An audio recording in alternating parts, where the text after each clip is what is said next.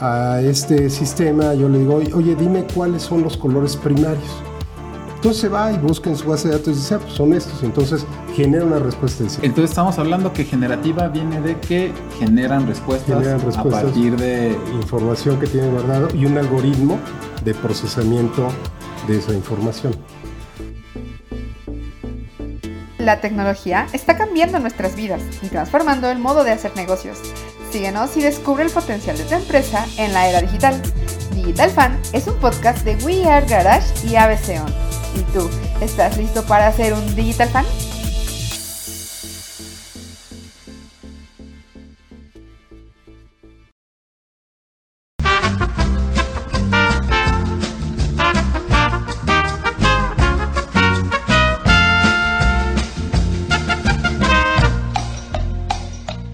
Muy bien, pues tendencias digitales 2024.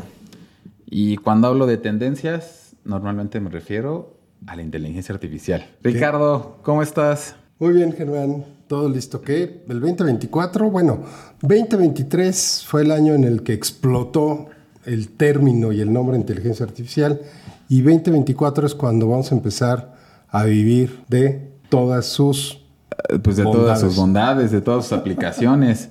¿Quién sabe hacia, hacia dónde nos va a llevar esto? Dicen que, o estaba leyendo que estamos viviendo la última época en la cual somos más inteligentes justamente que, que las tecnologías que utilizamos. La última época. ¿Será verdad? ¿Será mentira? Todo depende del color con el que se mira. Muy bien, saludos. Hola, soy Germán, experto en desarrollo de software y consultoría para empresas digitales. Y yo soy Ricardo, consejero de empresas y experto en inteligencia artificial. Antes de escucharnos, recuerden escucharnos como Digital Fan en Spotify o su plataforma de podcast favorita. Suscríbanse al canal de YouTube Digital Fan y no olviden darle follow a nuestro Instagram o conectar con nosotros en LinkedIn. Ricardo, inteligencia artificial, ¿no? Y por ahí dicen inteligencia artificial generativa. Cuando te pones a hablar con los expertos en inteligencia, no con los tecnólogos, con los expertos dicen que la inteligencia artificial ni es inteligencia ni es artificial. Y hay toda una teoría atrás de, esto y la realidad es que está bien sustentada, ¿no? Ah, muy rápidamente la inteligencia artificial empieza por ahí de los 50 con Alan Turing.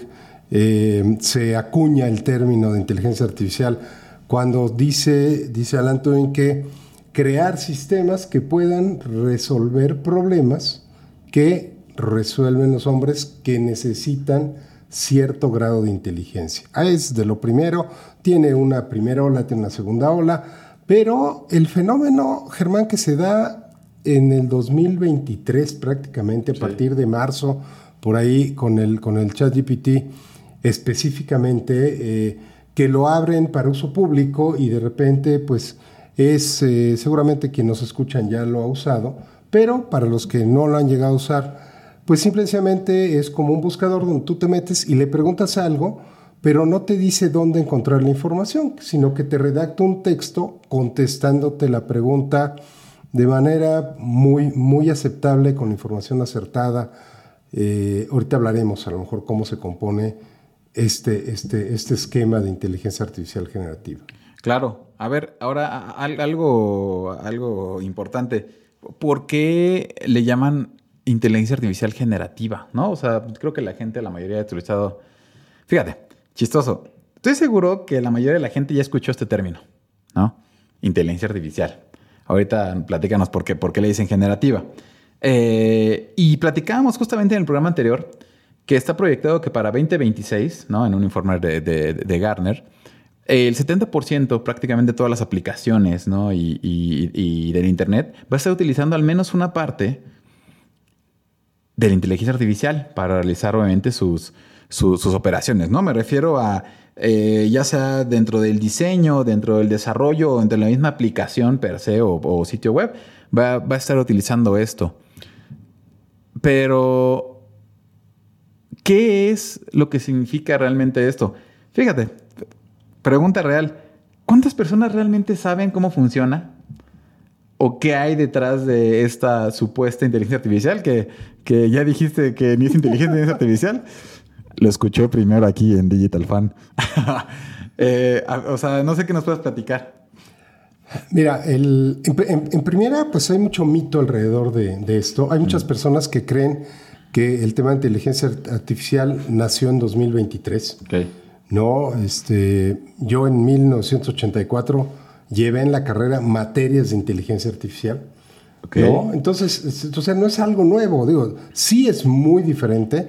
Eh, ¿qué, es, ¿Qué es inteligencia artificial? Cualquier sistema que pueda imitar cierto grado de inteligencia humana, le puedes dar la clasificación de inteligencia artificial, una herramienta de inteligencia artificial. Ahora, esto puede ser algo tan simple como tomar una decisión entre, entre un árbol de decisiones de, oye, ¿qué es? Izquierda, derecha, arriba, abajo, y, empieza a tener cierto grado de inteligencia básica. Cuando hablamos de inteligencia artificial generativa, básicamente lo que estamos hablando es que estas herramientas de inteligencia artificial, a partir de información que tienen guardada, tú preguntas algo y ellas generan una respuesta.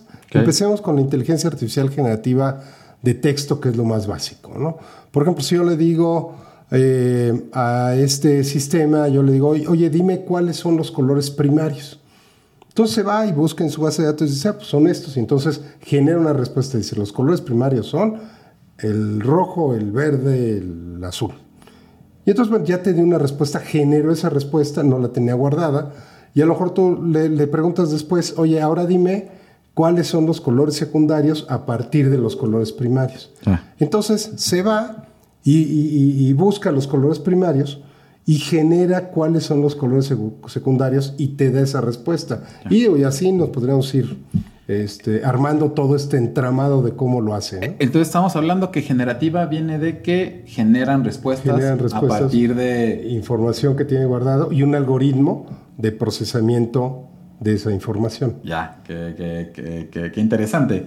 Ahora, hablando de estas respuestas, y que creo que hay, que hay que tener mucho cuidado, ¿no? Cuando estamos hablando de estas tendencias, es que evidentemente, pues primero que nada, todos tenemos acceso a, a esta información, ¿no? Todos podemos ingresar a este chat GPT, todos podemos hacer las preguntas y, y, por qué digo que, que, hay que tener, eh, bueno, no sé si la palabra es cuidado, pero hay que tener al menos mucho, eh, mucha visibilidad de esto, porque, como bien decías, la inteligencia artificial genera estas respuestas que no tenía a partir de, voy a decir, de, diferentes um, tokens, ¿no? Pero que en este caso voy a decir a través de diferentes palabras, construcciones, conjeturas. Pero una vez que genera esta respuesta, esta respuesta ahora sí ya es parte de, voy a decir, de, las, de, la información que tiene disponible la inteligencia artificial. ¿Y qué es lo que pasa? Que entonces tú mientras más sigues preguntando y más, y más sigue generando respuestas, pues ahora ya le está generando con más información, con más información que ya obtuvo de la respuesta anterior. Y no forzosamente esta información es verdadera, ¿cierto? Es correcto, iba, iba, a final de cuentas el sistema va aprendiendo, hay, mucho, hay varios niveles de, aprendizaje, hay un machine learning, hay un deep learning, hay redes neuronales, hay muchas palabras, este, buzzwords, fancies, ¿no? Que hay, pero digamos que sí, efectivamente, y algunas de estas herramientas te preguntan, ¿está bien mi respuesta? Y tú le dices, no, no está bien, la respuesta correcta es esta, y entonces efectivamente lo guarda, entonces tiene la información primaria, más las respuestas que va guardando, y entonces pues va, va, va aprendiendo. Y aquí, Germán, muchas veces van aprendiendo como, como nosotros aprendemos. Yo siempre les pongo el ejemplo de los niños, cuando dicen, ay, es que está rompido. Ah, ¿no? Jamás nadie le enseña a un niño que así se conjuga el verbo como rompido, pero dice, pues comido, dormido, rompido. No, el niño hace una inferencia de cómo se conjuga el verbo a partir de otros verbos que conjugó. Entonces es rompido. Y le dice al niño, no se dice rompido, se dice roto. ¿De dónde lo sacaste? Y entonces el niño dice, ah, cuando es romper, es roto. Cuando es dormir, es dormido. Claro. Entonces no es rompido, es roto, ¿no? Y entonces a lo mejor el niño se vuelve a equivocar una o dos veces hasta que aprende que, que, no es rompido, que es roto. Y entonces el, el niño, su cerebro, de manera inteligente va aprendiendo a partir del conocimiento que todo mundo le va, le va haciendo y es algo muy similar a cómo están hechos los sistemas y los algoritmos de eh, los, las herramientas de inteligencia artificial. oye, Ricardo, y ahorita hablando justamente de herramientas, de sistemas, de algoritmos, hablamos ahorita de esta parte del ChatGPT que básicamente es texto, pero eh, también existen otro tipo de aplicaciones, ¿cierto? Y todas funcionan relativamente similar, ¿no? Estamos hablando de aplicaciones que generan fotos, aplicaciones que generan videos, aplicaciones que generan, bueno, en mil cosas, ¿no? Y si todas las aplicaciones están recibiendo información continua, ¿no? Retroalimentación continua y están aprendiendo o desaprendiendo, ¿no? ¿No, no ves ahí un, riesgo potencial, evidentemente, de que, no sé, de que, de que comenzamos a compartir información, pues tal vez confidencial, y que comiencen a hacer conjeturas entre las imágenes que les mandas y los textos que les mandas. ¿Qué, qué, qué, qué piensas de esto? Sí, definitivamente. Eh, mira, por el, por el lado de eh, la parte del manejo responsable y ético de la inteligencia artificial, que es algo precisamente de lo que, de lo que discutimos en, en el grupo de expertos de la OSD para gobernanza de la inteligencia artificial, mm. buscamos que la inteligencia artificial, por ejemplo, que haya un respeto a la privacidad de las personas, que haya un respeto a las, al, manejo de conductual de las personas, que eh, no haya sesgos cognitivos.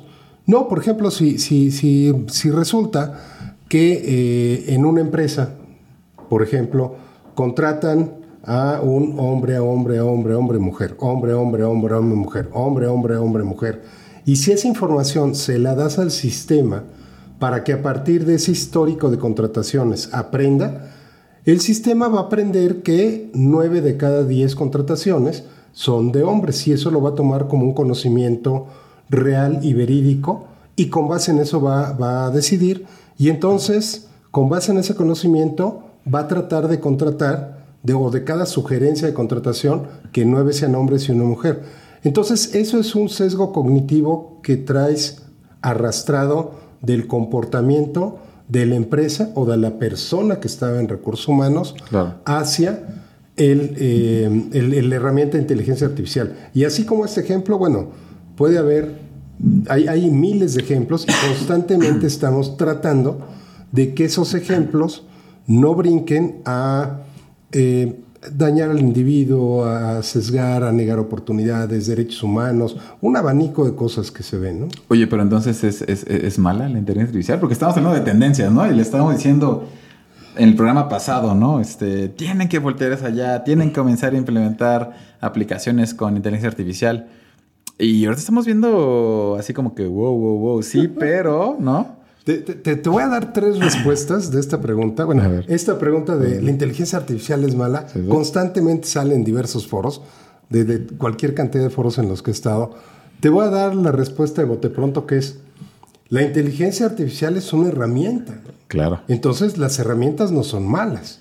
No, las herramientas, pues depende de quién las use, son malas, son buenas. Esa es una respuesta como de cajón rápida. Sin embargo, Aquí estás hablando de una herramienta que aprende y que después de varias primeras eh, vueltas de, aprendizaje asistido, que alguien le ayuda a aprender, puede empezar a aprender solo.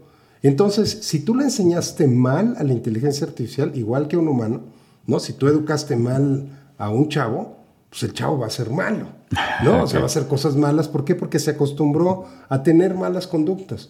Entonces, es por ese lado, si tú educas mal a la inteligencia artificial, puede, no, puede tomar malas decisiones, puede dar malas referencias. No hablaría de ser mala o buena, porque nos meteríamos en un tema moral, pero sí buenas o malas respuestas. Y la, y la, y la tercera respuesta que a veces dicen es que pues, la inteligencia artificial debería de ser ética, respetar los derechos humanos, no tener sesgos cognitivos, no tener discriminación, ser inclusiva, ser...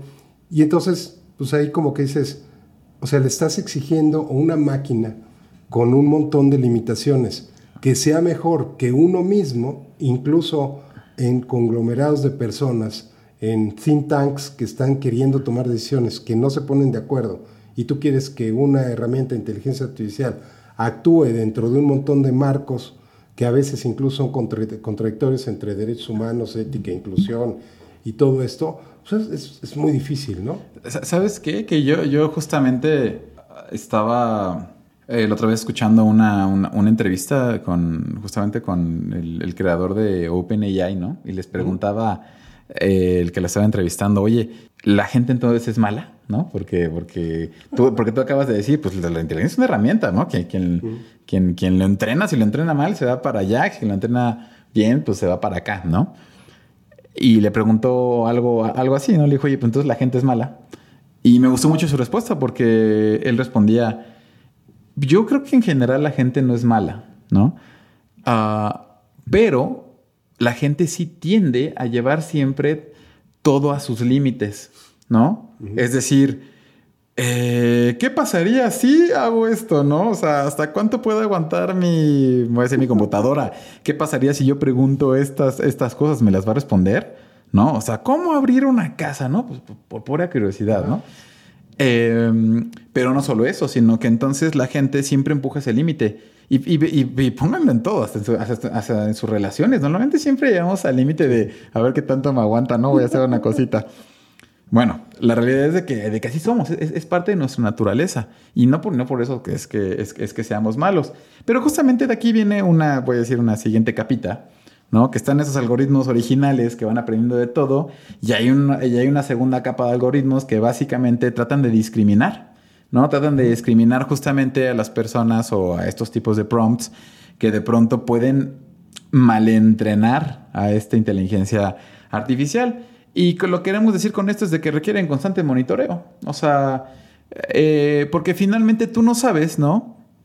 qué conjeturas se está haciendo, a través de qué premisas y hacia dónde se está moviendo justamente este tipo de respuestas. Fíjense, hoy en día, em, bueno, ya estamos viendo un chorro de, digitalización en todas partes, ¿no? De los anuncios ya son, ya son digitales, a veces ya hay algunas tiendas donde vas y te pruebas algún tipo de, ropa y esa ropa aparece directamente en la pantalla. Ya no digamos en los teléfonos donde todo aparece ya personalizado. Eso también es parte de la inteligencia artificial que está aprendiendo de tus gustos, está aprendiendo de, tus hábitos, está aprendiendo de los lugares donde estás. ¿No les pasa que viajan a un lugar y les aparece ya publicidad de ese lugar?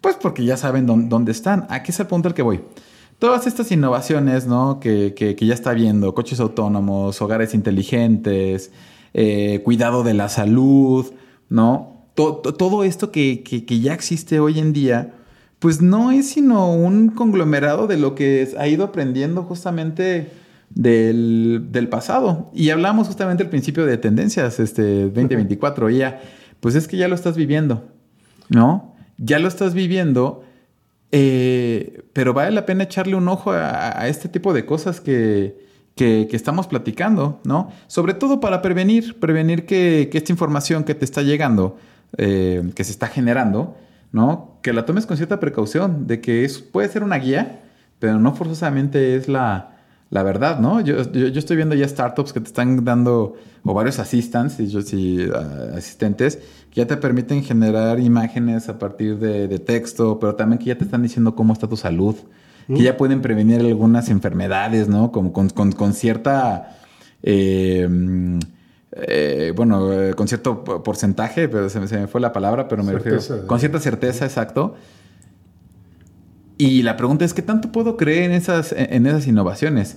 Pues claro, obviamente, esta parte ética, ¿no? Depende cómo han sido entrenados. Pues sí, la realidad es de que pueden predecir con mucho mayor este, facilidad este tipo de cosas y pueden llegar a ser cosas buenas. Igual para todas las personas que piensen en hacer algún producto que te asista con inteligencia artificial, bueno, tienen que pensar de dónde viene esta información, porque si nada más es información que está disponible en la red, ah, aguas, ¿no? La mitad posiblemente no sea verdad.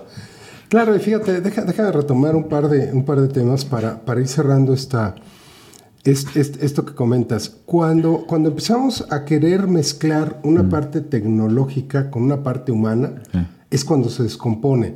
Por ejemplo, el querer a partir de una herramienta de inteligencia artificial poder discernir si el hombre es bueno o malo, te estás metiendo a dilemas éticos del que, que van con la humanidad, porque aparte la bondad y la maldad no es absoluta, depende de las diferentes culturas. Lo que para algunas culturas es bueno, para otras culturas es malo. Mm. Entonces, querer mezclar un dilema ético que a la fecha no se ha resuelto con una herramienta de inteligencia artificial es simplemente complicar más el entendimiento.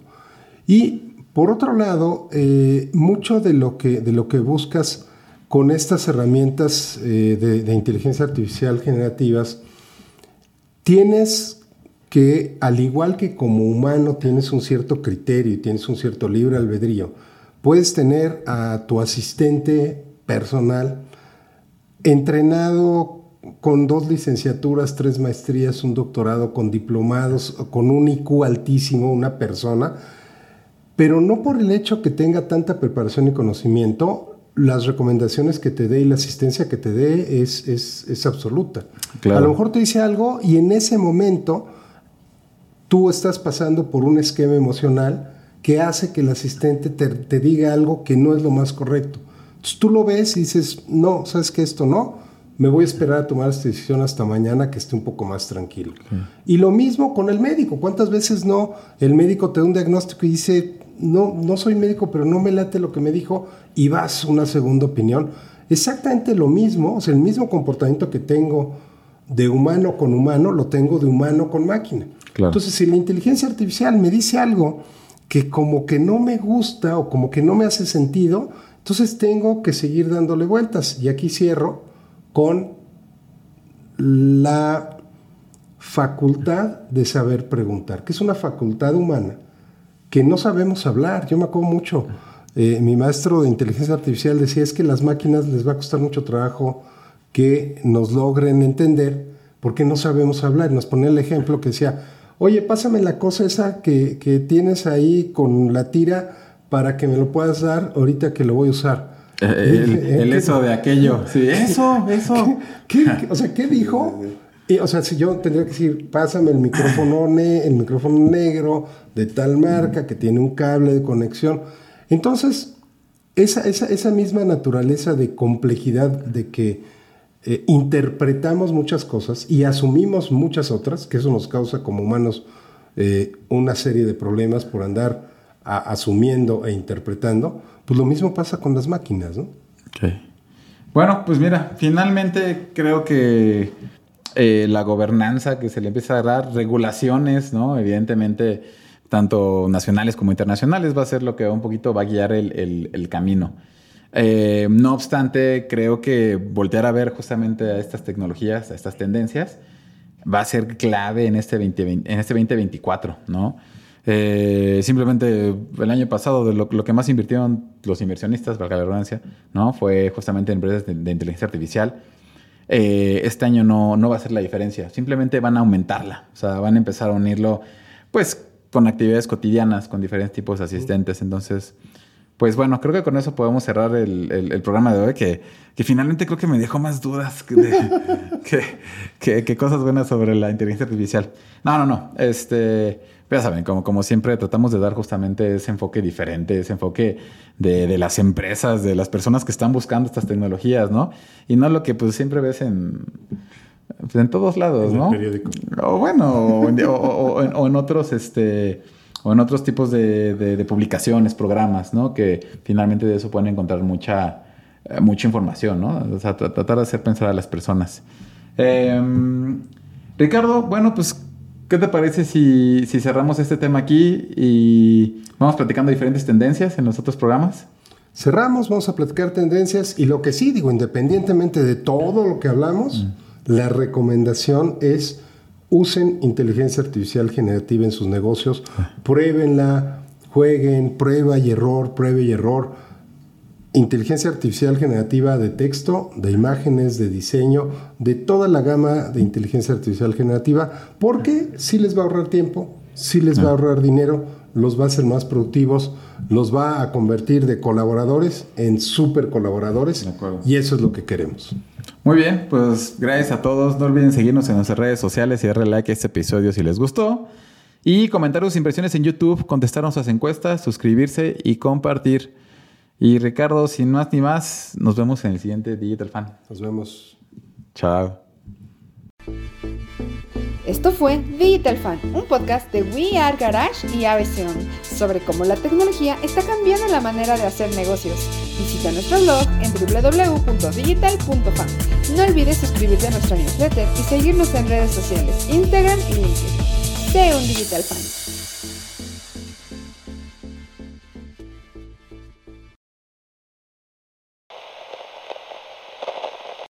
En el próximo episodio de Digital Fan, Creo que lo primero que debes de preguntarte es ¿qué te va a añadir como valor a ti, no? A ti y a todos los y a todas las personas que van a estar involucradas, ¿no? Y esa es la primera par- parte de alineación. Claro, imagínate eh, que tú estás en tu empresa, estás con tu equipo de colaboradores y están haciendo algo que eh, la gente lo quiere, es rentable, lo estás vendiendo mucho y todo el mundo odia el producto. A nadie le gusta, ay, no, y los clientes no les gustan y no les gusta el producto, pero es un buen negocio, pues deja dinero. Es una idea que no va a prosperar. Claro, te tiene que estar alineado completamente a lo que, a lo, a lo que tú quieres.